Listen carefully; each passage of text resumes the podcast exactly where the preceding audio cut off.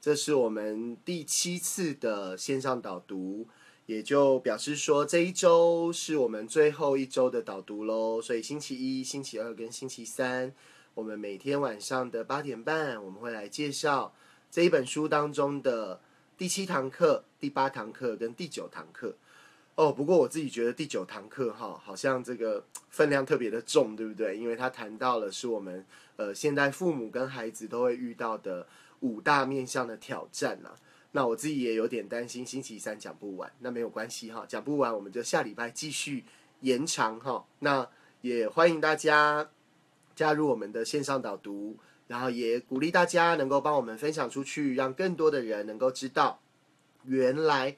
阿德勒心理学运用在教养上，它可以治标又治本的，能够改变你们的亲子关系，而不是只是学会一些招数来对付孩子，反而让孩子跟你的关系越来越不好哦，哈。所以，呃，这样的观念要请大家帮忙，好推荐跟分享出去。好，我们线上有五位朋友已经开始加入我们的直播喽。好，那今天做了比较多的准备，哈，我有把这个。呃，因为有有读者在问我说，那除了我这一本书之外，有没有其他相关的书籍呢？可以推荐哈。那我自己这一本书，因为当时在设定的关系是比较希望大家能够呃浅显易懂，然后希望能够用我自己带绿豆粉圆，还有我们自己在经营悠悠团，好看到上百个家庭的实际个案来做分享。所以这本书里面呢，好，这本书啊，绿豆粉圆爸遇见阿德勒的九堂教养课啊，这本书，呃，它没有太深入的理论的呃介绍，然后也没有太多的呃这种抽象的案例的分享，里面所写的都是我们自己实战的经验哈。好，那也有朋友说，那看完这本之后对阿德勒很有兴趣啦，那就要推荐这一本书。这一本叫做《被讨厌的勇气》第二集哈，二部曲完结篇哈。那它的第一集是蓝色的封面，第二集是红色的封面哈，所以你不用担心，因为现在很多的这个呃出呃很多书店的排行榜第一名还是蓝色的《被讨厌的勇气》，那它已经出了第二本喽。那有的朋友说，那是不是要读完第一本才能读二部曲？其实不是的，我反而还蛮鼓励你自己有小孩的家长，你可以先读红色的这一本，就是二部曲，因为它里面是从教育的角度出发，然后最终呢以爱的这一个课题来做结尾，那完全的就符合我们有小孩的家庭。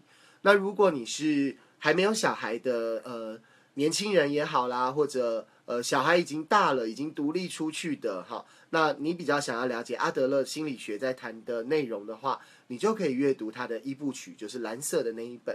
好，所以这是第一个推荐给大家。那也有朋友说啦，这个一本红色 跟一本绿色哈，就很有这个圣诞节的气息，对不对？好，那就麻烦大家喽哈，这个两本和送给亲朋好友哈，送给有小孩的啊。这一个是告诉父母怎么教小孩啊，这个是告诉父母怎么样能够。懂得真正的爱，好，还有教育的部分，所以这两本合在一起就很有圣诞节的气氛了，哈。OK，好，这是第一个推荐给大家的。再来呢，嗯，这三本书哦，这个都有再版了，哈。好，来三本书，OK，好看得到吗？OK，好，这三本书呢，目前都冠上了阿德勒三个字，好，包括了阿德勒的父母成长课，阿德勒的。幼儿教养课，然后阿德勒的青少年教养课，哈，好，那这个是源自于在背面有写啦，它是源自于美国的叫做父母效能的系统训练 STEP。那 STEP 这一个，呃，它是在呃美国他们行之有年了，应该已经超过三十年以上的一个教养的呃学习的，算算是一个系统这样子。那它的核心的理论也是。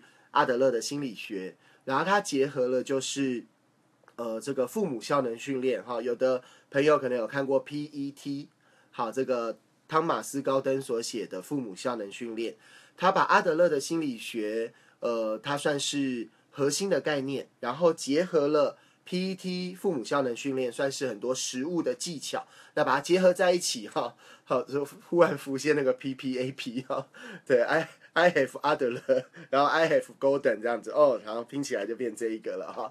好，这个就是阿德勒的呃，他有三本书，那这个书呢，呃，在远流当时出版，它的第一版应该是二十年前了哈。那我从这个二手书书。店上面有找到过去的三本，那还好哈，终于有再版了。这三本都推荐给大家哈。那怎么阅读呢？如果你的小孩在五岁以下，就是先读这个幼儿教养课。好，五岁以下的孩子的父母，你可以读这一本哈。那如果你的孩子是五岁呢到十岁左右，也就是还没有进入青春期。还没开始长胡子的男生，或者这个还没有开始发育的女生，好，算青春期之前的，你就读这一本。好，五到十岁左右读阿德勒的父母成长课。好，青春期之后呢，你就可以读这一本啦，叫做阿德勒的青少年教养课。那如果有机会你去看当中的目录的话，你会发现其实它的架构整体上是非常的一致的。那只是说，呃，学龄前它的难度是最低的，就是。呃，通常啦，孩子要改变，只要父母改变一点，孩子就改变超多的这样子。那到了国小时段呢，差不多就是父母改变多少啊，孩子就改变多少。那到了啊青少年哈，因为多了很多同才的影响嘛，那通常父母要改变很多很多很多很多，然后孩子有可能好，因为在乎你，因为感动哈，因为父母改变了，那孩子做改变，可是。更重要的是来自于他同才的影响，所以这三本书呢也同步的推荐给大家。如果你在阅读啊，自己的书加上来好多哦。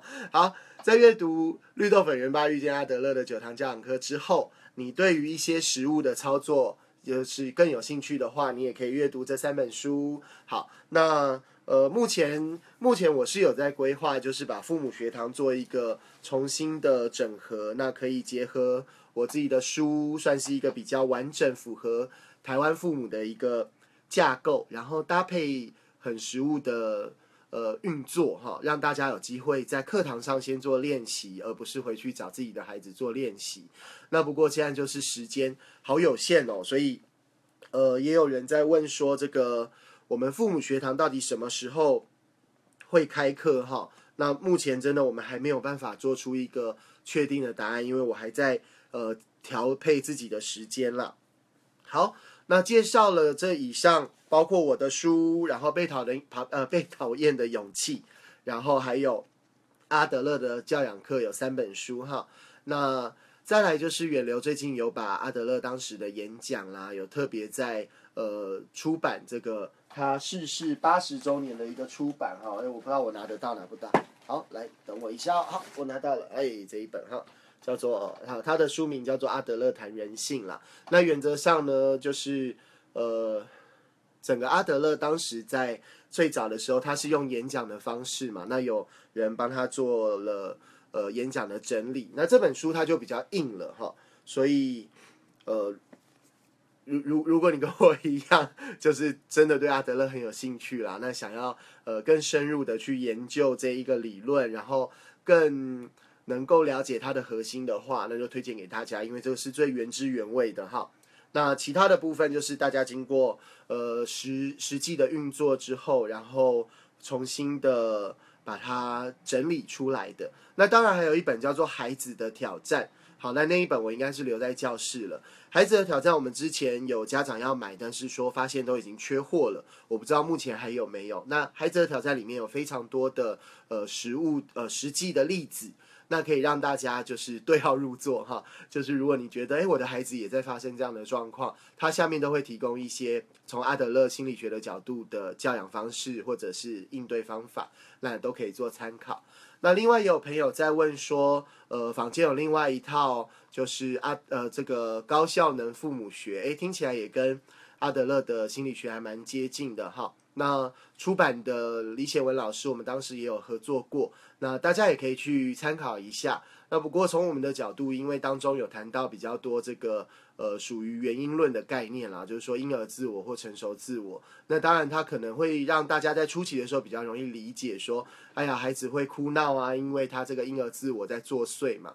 那不过我们还是从阿德勒的角度来说，我们还是比较。呃鼓励大家去了解孩子行为的目标，好，他的目的，而不是去呃给他一个标签，就是说他是婴儿自我或成熟自我，然后就就这样就去定义他哈。其实并不是，你会发现大部分的孩子其实。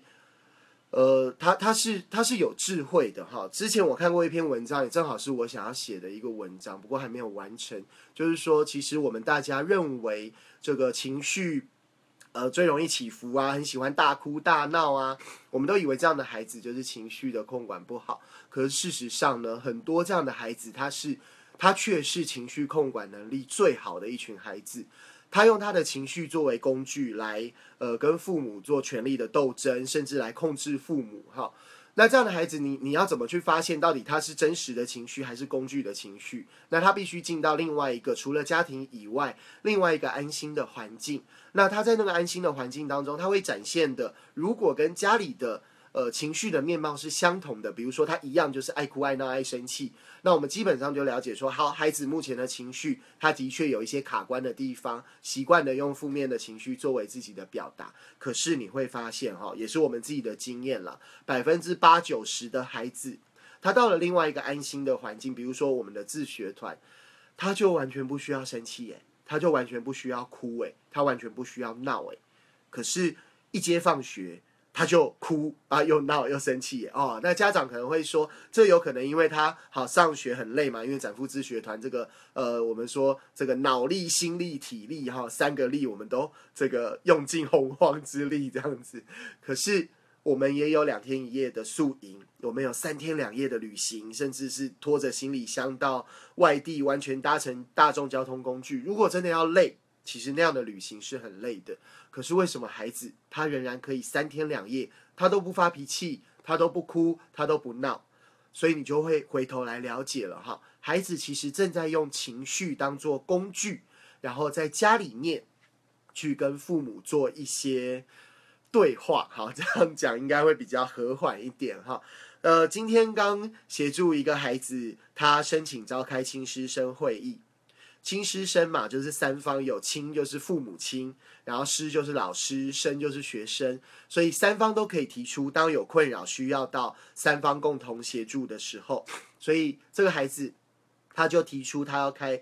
亲师生会议，那他提的第二个困扰，真的让我觉得这个很很可爱啦哈。那可是我知道是他自己真的的困扰，他就说他回到家想要继续用电脑这个呃进行城市设计的课程哈。我们有这个 Hours of Code 这样这样的活动，那他想要继续进行，可是他就发现呢，呃，只要他跟妈妈一起进行，他就很容易对妈妈发脾气。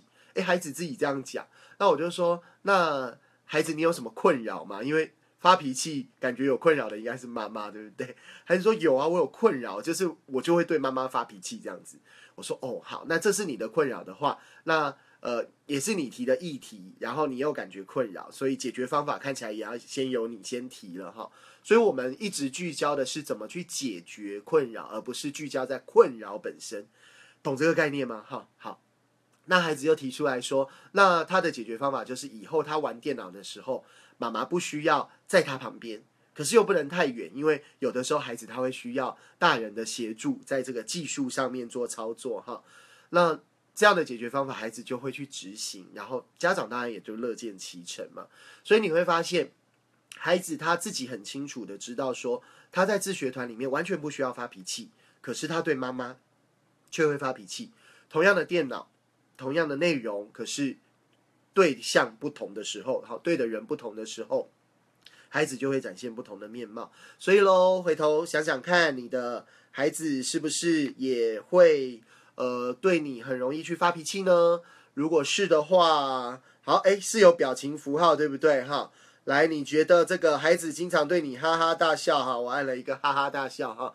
你觉得你的家里面呢，经常是充满着笑声，你就按个笑容。然后你觉得经常是充满着这个怒气，然后我的声音跑出来了。你的家庭经常是充满怒气的哈，就按个怒。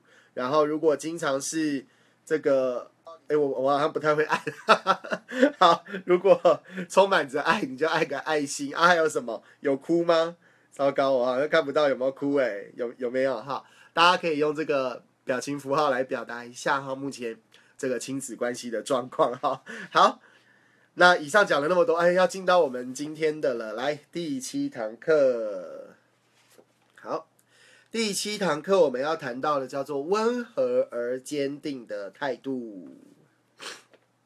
好，温和而坚定的态度七个字啊，这个印象深刻，这折磨了我一年多啊！哈，我可以。温和的时候，我可以很温和，好像大家现在看到的我这样子，大家就说你一定是一个温柔的爸爸。我说没有哦，在在这个绿豆四岁之前，我还没有呃开始接触悠悠教养，没有认识阿德勒心理学之前，我一点都不温和哈。可是呢，外人都会觉得我们很温柔、很温和，有没有？其实我我知道说，好像有的有的父母也是这样啦，就是在外面给别人的感觉呢，就是充满着温暖。那可是对孩子，往往我们就很严厉嘛，我们就会觉得这个养不教父之过，对不对？小时候都背过哈。好，那所以当时呢，我我知道我我坚定的时候可以很坚定，可是那个坚定，它其实已经到一种严厉，到一种挑剔的境界了哈。其实它让对方是感觉到不舒服的，让对方感觉到是有压力的。所以，我们这边在谈的坚定，其实不是呃我们传统所认为的这种。上对下的压力哦，好，那待会儿我再做比较详细的说明。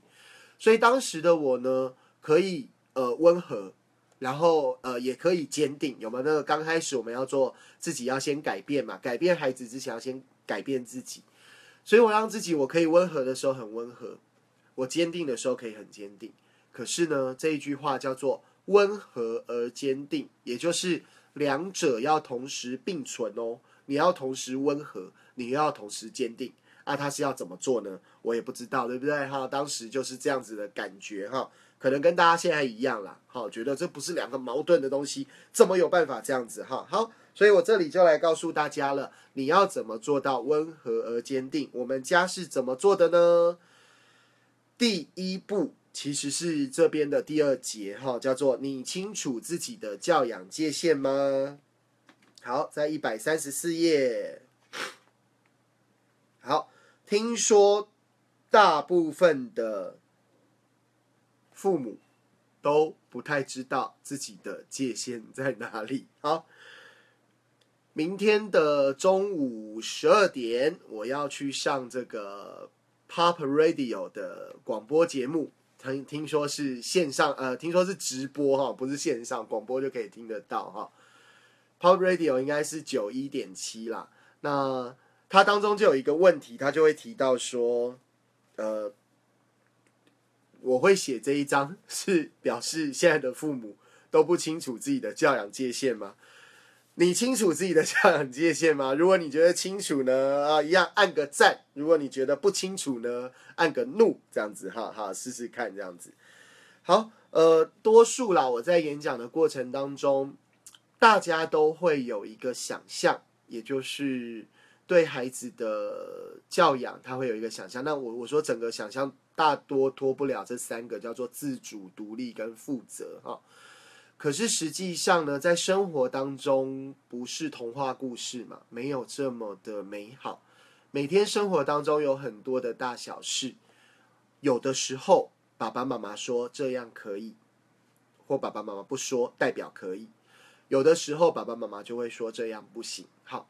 有机会，你去跟不是你自己孩子的小孩聊天，你去问他，你觉得对于一些事情上面，爸爸妈妈的答案是固定的，还是会改变的？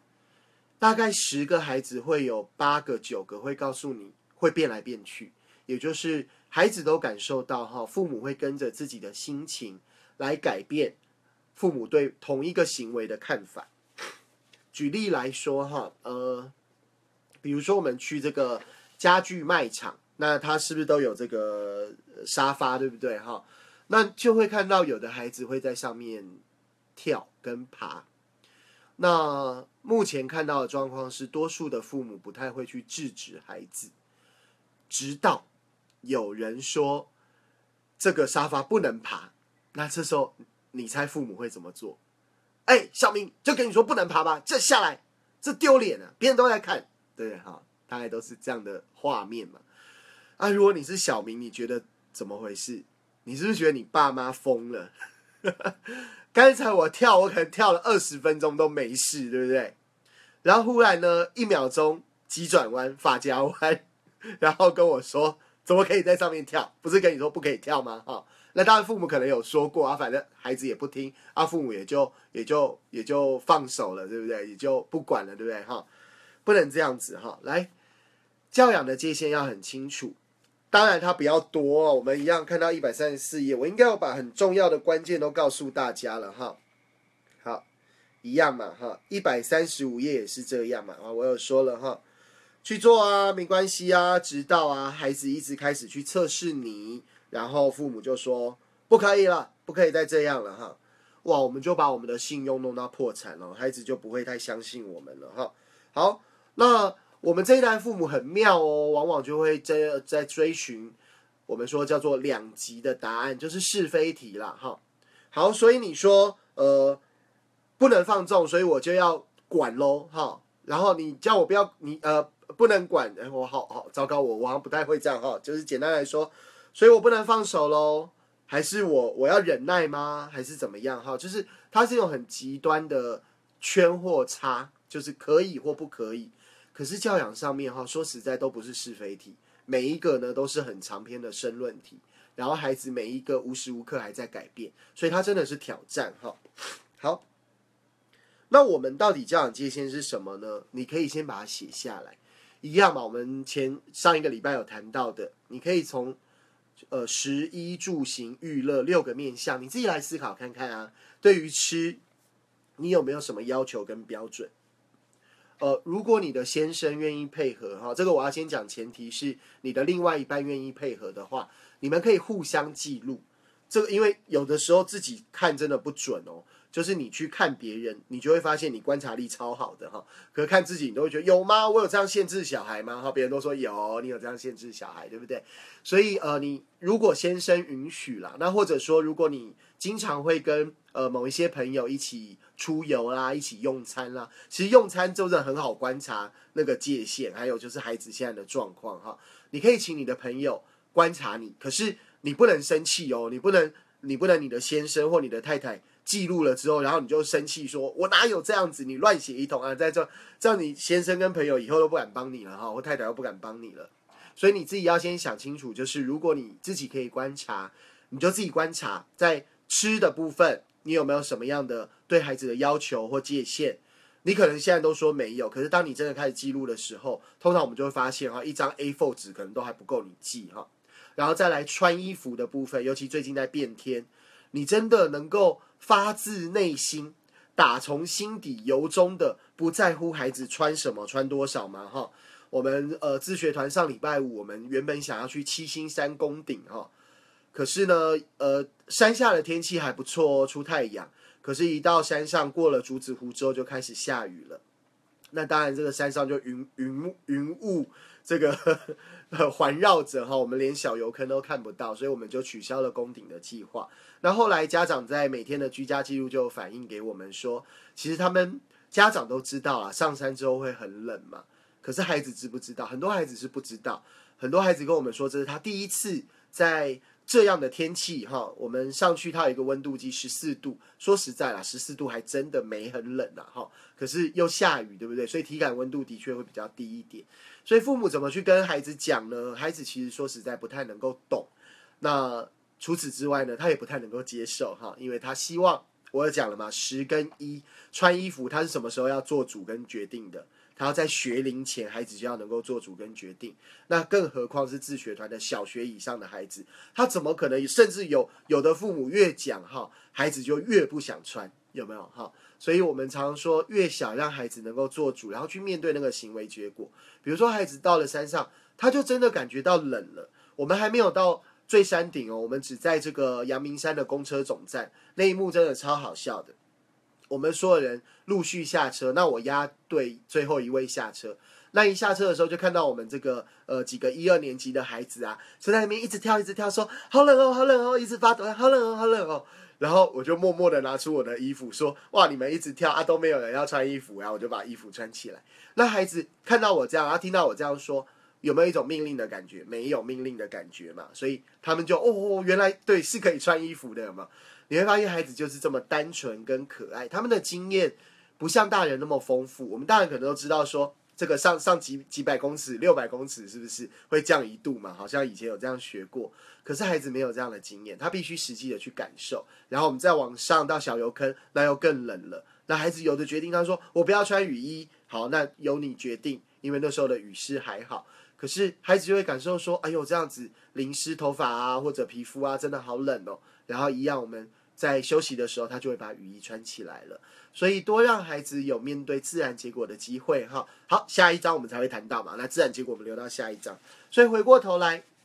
食衣住行娱乐六个面向，你的界限到底是什么？把它先写出来。好，再来呢，写出来之后就可以跟你的另外一半先做讨论，或者最好的方式是，如果他也愿意的话，他也写一张，两个对照看看，是很相同呢。还是有很多矛盾的地方，还是有很多不同的地方。那这就是你们可以讨论的的呃教养的模式喽。教养的沟通哈，其实很忌讳就是空谈，就是你没有具体的白纸黑字，大家就凭自己的想象。那这个一想象，很容易就会沦为理念之争，也就是呃，我我就是反对你说的，我就是相信我所说的哈。那到后面他就失去了讨论跟沟通的意义了，因为呃，其实对方根本没有想要接纳或者要去聆听都没有，所以鼓励大家可以一样白纸黑字把你的界限写下来，请你的另一半把他的界限写下来，然后拿着这个界限开始跟孩子做讨论，问问看孩子觉得哪一些界限他认为合理，哪一些界限他认为不合理，需要做修改，然后双方再来做调整。我们还是强调哦，第一个要谈的概念就是亲子之间要能够做到平等，然后互相的尊重。所以，我们并不能够我们自己的界限就要百分之百要求孩子要接受，至少你也要有一个呃百分之五十，有一半可以让孩子修改的这样的度量跟雅量嘛。如果我们都不做示范，你怎么能够要求孩子要能够接纳别人的意见呢？孩子从小都没有生活在自己的意见被接纳的家庭。他怎么可能去接纳别人的意见呢？这样可以理解吗？好，好，所以这就是我们在谈的教养的界限。再来，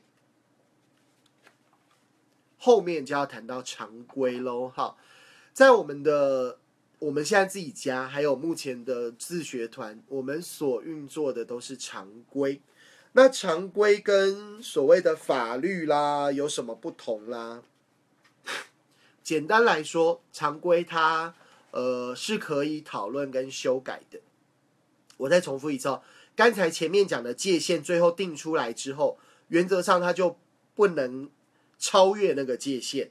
当然，你可以呃有一些额外的条件，比如说我们家睡觉的界限是晚上八点半。那这八点半，当我们全家人都经过了大概两年的时间哈，各种的。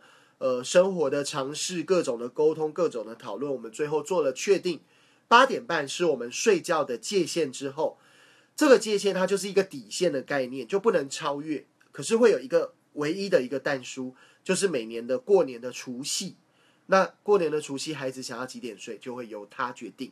所以我们有三百六十四天在执行这一个界限，那唯一有一天它可以被改变哈。那常规跟界限就不一样了。常规，它甚至有可能每个礼拜，它都能够呃经过讨论啦，经过沟通啦来做调整哦。可是它不能是沦为意气之争。什么叫意气之争？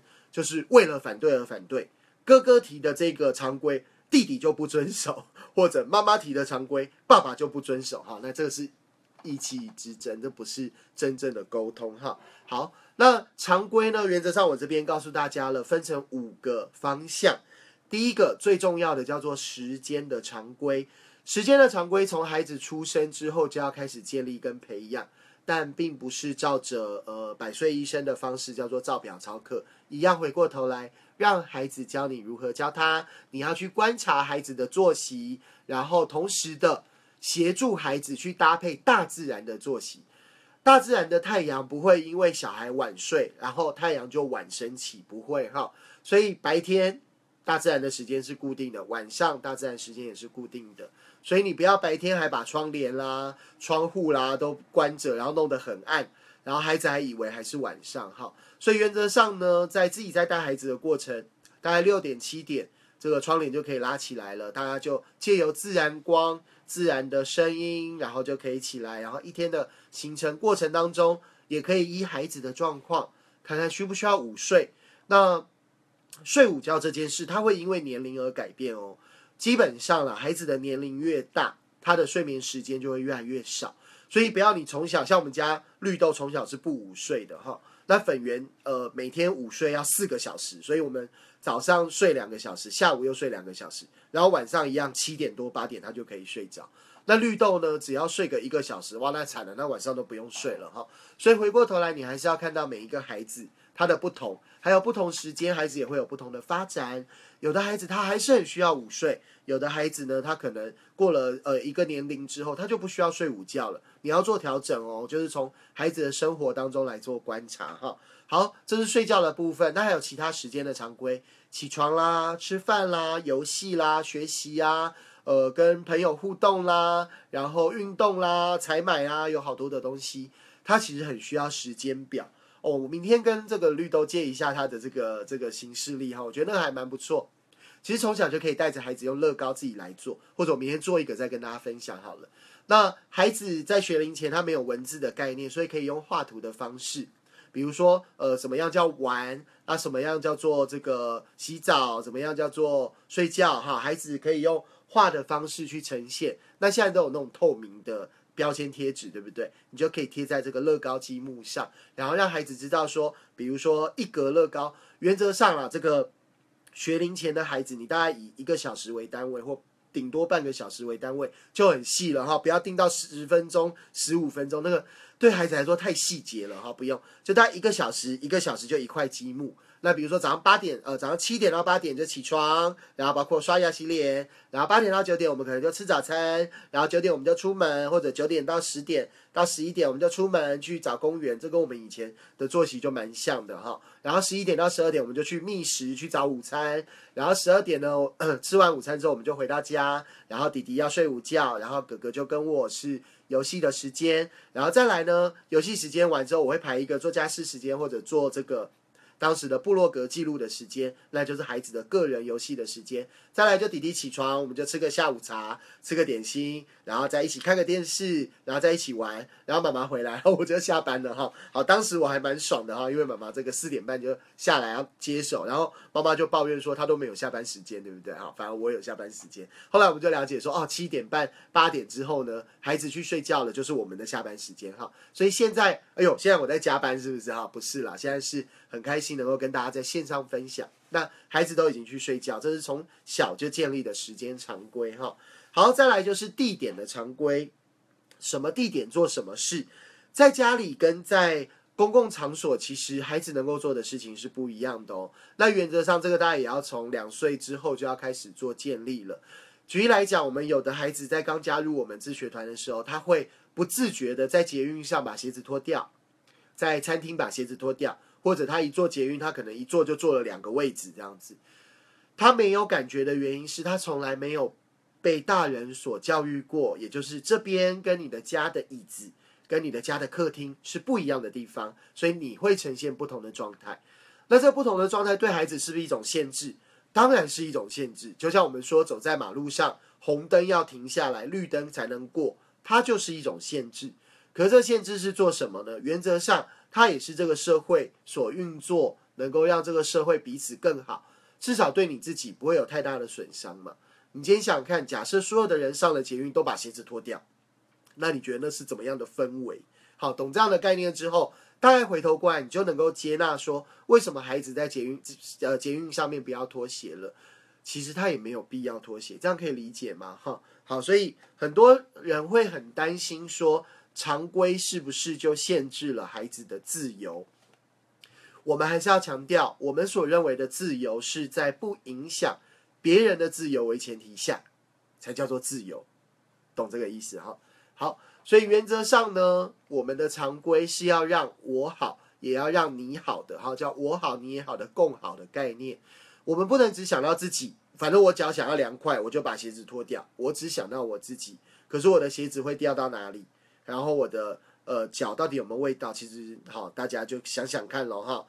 所以地点常规，从小带着孩子开始去建立，但是他不需要用一种命令式的口吻，好，他是带着孩子一起去练习的。那当然，我们要从身教做起。如果今天我就是一个会在捷运上脱鞋的爸爸，那当然我的小孩在捷运上脱鞋，那就是很正常的事了哈。所以要改变孩子之前，要先改变自己。第三个就是物品的常规喽，你要能够让什么东西要怎么去用，或者这个东西在不同的地方。它的功用是什么？也要带着孩子从小去做讨论。那一样，我们再回来谈捷运。捷运上面的杆子，它的吊环，请问跟公园的杆子或公园的吊环一不一样？它当然都不一样嘛。好，公园的吊环就是让人玩的，可是捷运的吊环呢，不是让人玩的，哦而是让人维护自己站的安全的时候的扶手。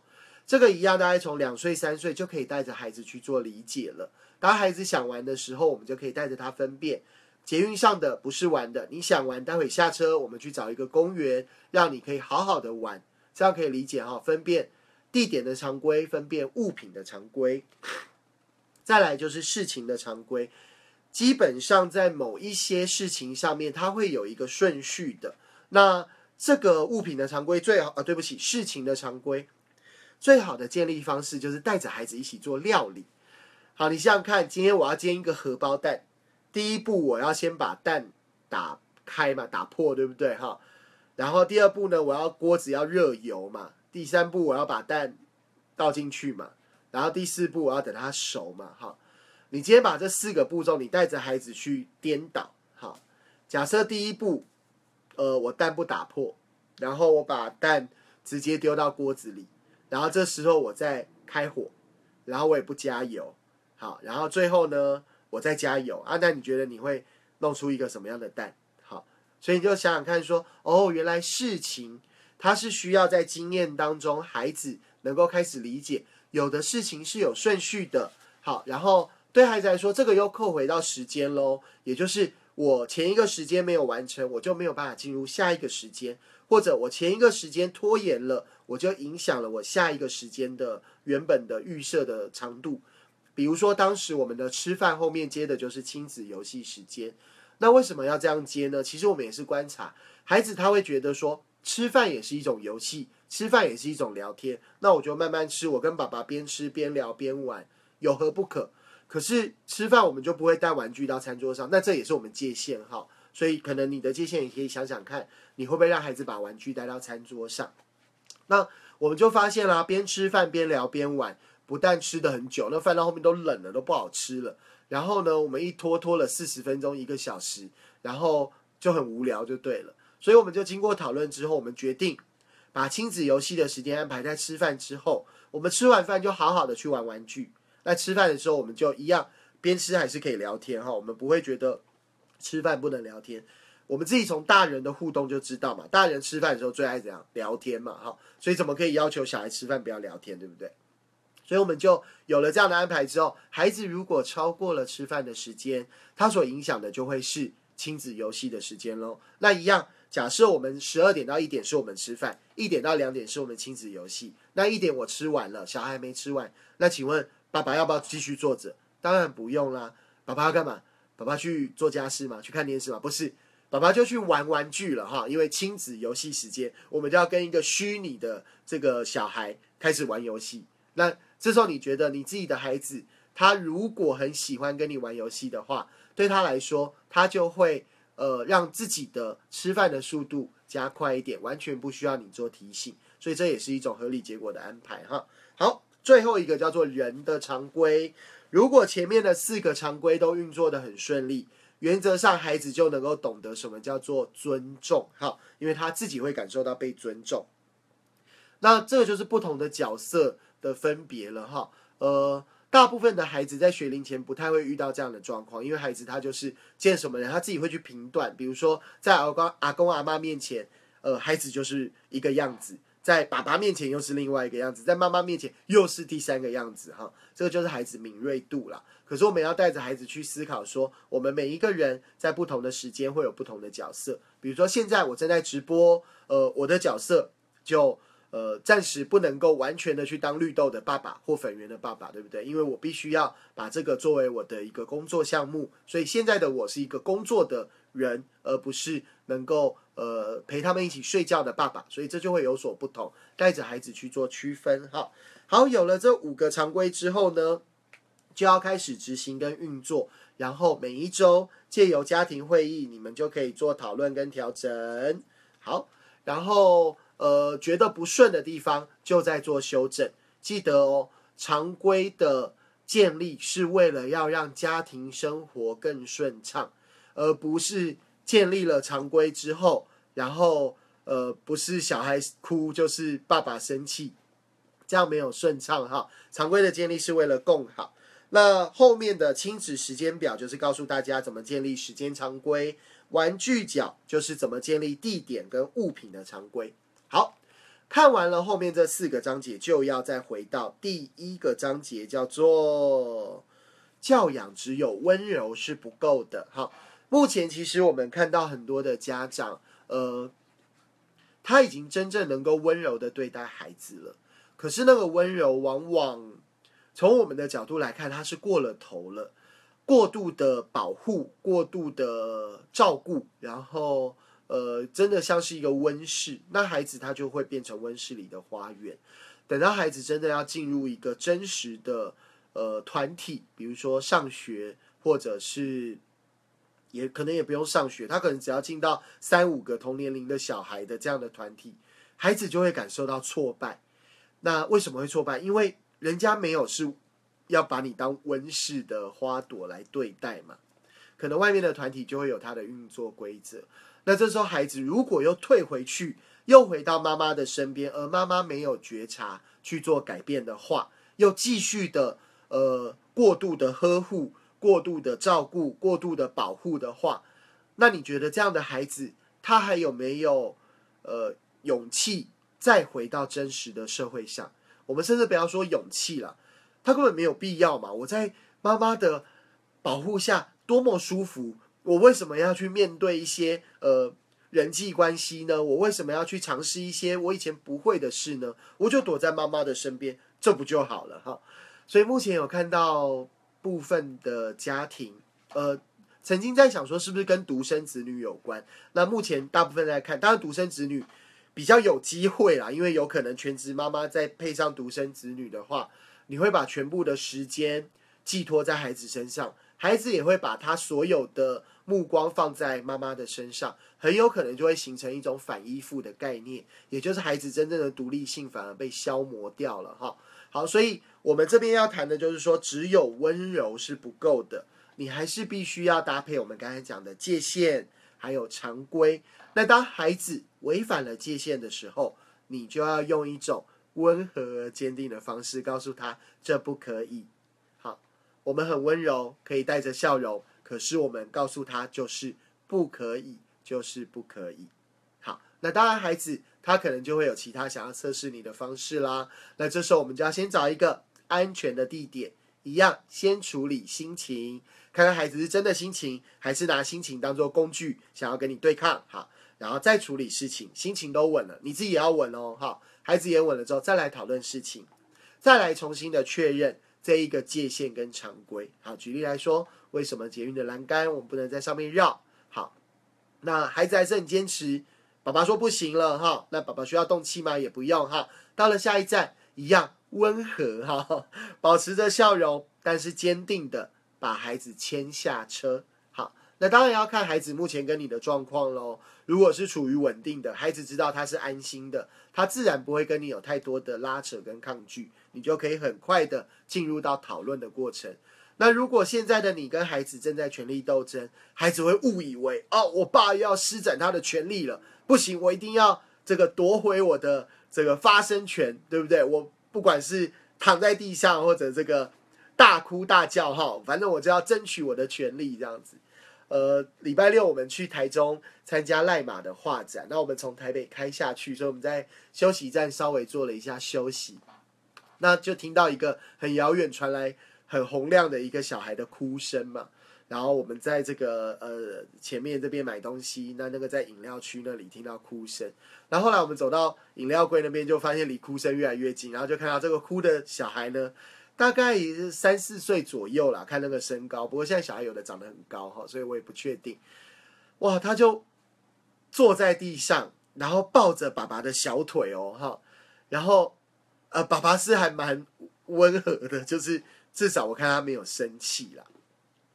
然后他有跟小孩说：“好，要请你起来。”啊，小孩才不依哈，小孩就说：“我要回家。”然后爸爸再说一次：“请你起来。”小孩就不要，我要回家。这样，然后就抓着爸爸的腿。那后来爸爸就从那个饮料柜最里面的饮料柜，就一路这样拖着那个小孩啊，小孩抱着他的小腿哦，一路拖着小孩到结账区。哇，我一方面也很佩服呃爸爸哈，一方面很佩服小孩。可是基本上这样子的画面。他都可以不用出现的，所以我们要能够带着孩子一起去理解什么样叫做自由，什么样叫做责任，什么样叫做平等，什么样又叫做尊重。那必须从我们开始做示范。所以温和而坚定的态度，告诉我们的就是，我们不需要用情绪来作为工具，回头控制孩子。我们要很清楚的是，让孩子知道我们的教养界限。我们要很清楚的。让全家人都依照着常规来运作我们的家庭，而不是依靠爸爸妈妈的心情。心情好就可以，可以的事就比较多；心情不好就不可以啊，可以的事就比较少。哇，那这样孩子永远都在测试你的底线，那你会好辛苦。好，所以温和而坚定，不带情绪，同时清楚自己的教养界限，也让孩子理解哪些事情跟界限有关的。不可以就是不可以，跟常规有关的每个礼拜的家庭会议，我们可以再来做讨论。然后我们要让家庭是朝向我好你也好的共好关系。好，这个就是今天我们在绿豆粉圆吧 遇见阿德勒的九堂教养课第七堂课，温和而坚定的态度来做的导读。当然，就像我所说的啦。我自己大概花了一年到一年半的时间，然后不断的自己实做，然后搭配着跟其他家庭的咨询跟面谈，终于才能够理解，哦，叫做温和而坚定。那孩子都知道，哦，这个这个爸爸这样的改变呢，其实对他们来说反而是舒服的，因为他很清楚的知道界限在哪里，他不用再去测试了。他也知道，他就算违反了界限，爸爸也不会对他生气。他所要面对的就是我们下一堂课，明天八点半我们要谈的叫做自然结果或者合理结果。所以我们的亲子关系就会越来越好，孩子越来越能够为自己的行为负责，甚至能够在行为之前就先去思考行为可能造成的结果。那这一样不就是我们需要的吗？不就是我们想要的吗？所以鼓励大家。继续推荐这本书，目前书店都还有卖哦，都还有库存哦。继续推荐这本书，搭配这个《被讨厌的勇气》二部曲，把它当做圣诞礼物送给你的亲朋好友，送给你所有有小孩的这个呃朋友们哈，让他们能够了解说，阿德勒心理学不但帮助亲子，更能够帮助自己，更能够帮助夫妻关系。工作的关系，还有你的婆媳关系，让你自己能够理解爱这件事情。